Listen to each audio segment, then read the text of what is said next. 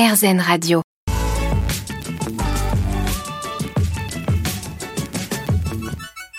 Salut tout le monde, bienvenue. Nouveau vlog aujourd'hui. Aujourd'hui, je suis dans le 17e à Paris, du côté du parc Martin Luther King, vers les Batignolles et tout ça.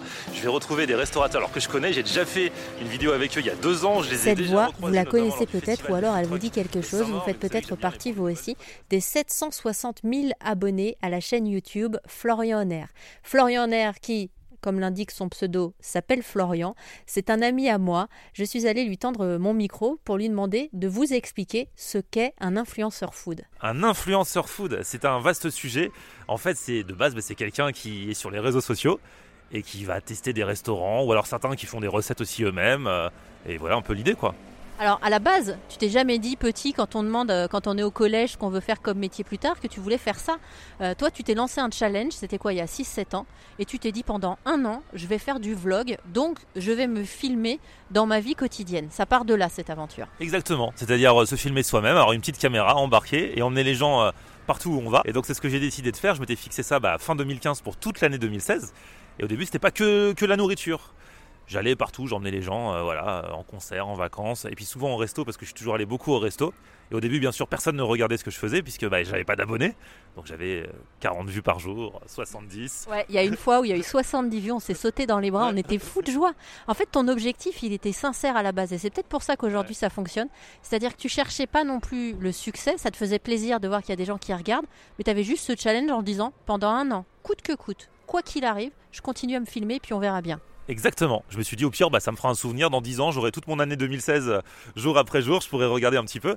Et euh, ouais, c'est ce que je dis souvent aux gens qui, quand je leur demande, parce qu'il y en a plein qui veulent faire ça maintenant, euh, du vlog sur euh, telle ou telle thématique ou des vidéos euh, sur YouTube, Facebook ou ailleurs. Si je dis si vous faites ça juste pour la gloire et l'argent, ça va mettre du temps à arriver. Donc vous allez vite lâcher l'affaire. Donc si vous le faites pour vous ou par passion, là vous allez pouvoir continuer peut-être plus sur le long terme. Parce que quand tu as 50 vues pendant un mois et que tu fais ça juste pour la gloire, euh, tu vas dire oui, euh, c'est un petit peu. C'est c'est un petit peu juste quoi, je vais arrêter. Tandis que si on fait ça pour soi, parce que déjà ça nous intéresse, bah, on va continuer plus longtemps et au bout d'un moment il va peut-être y avoir un déclic, une vidéo qui fait la différence comme ça m'est arrivé. Et là que d'un coup des gens vont, vont se mettre à s'abonner. Alors, cette vidéo, c'est le tube de Florian. À l'époque, je sais pas, il y avait Patrick Bruel qui a fait casser la voix et qui a décollé dans sa carrière. So- toi, sans t'y attendre, un jour, tout naïvement, tu te dis, tiens, je vais aller relever un challenge. C'était le Giga Tacos. Ouais, en fait c'est une, une célèbre euh, entreprise, chaîne de tacos qui commençait à se développer cette année-là en 2016. Donc pas les tacos euh, mexicains, ce qu'on appelle les French tacos. Donc c'est de la pâte et à l'intérieur ils vous mettent euh, du steak haché, du cordon bleu, de la merguez, bref c'est du grand n'importe quoi. Petite pensée pour les véganes qui nous écoutent. On est, on est désolé. Et je vois, ils font tous les jeudis concours du giga tacos. Euh, c'est un, un tacos de 2,5 kg, grand de la- comme la taille d'un plateau, avec 5 viandes, la sauce fromagère et tout. Ils disaient si vous le finissez, le truc devait être à 20 euros, on vous l'offre.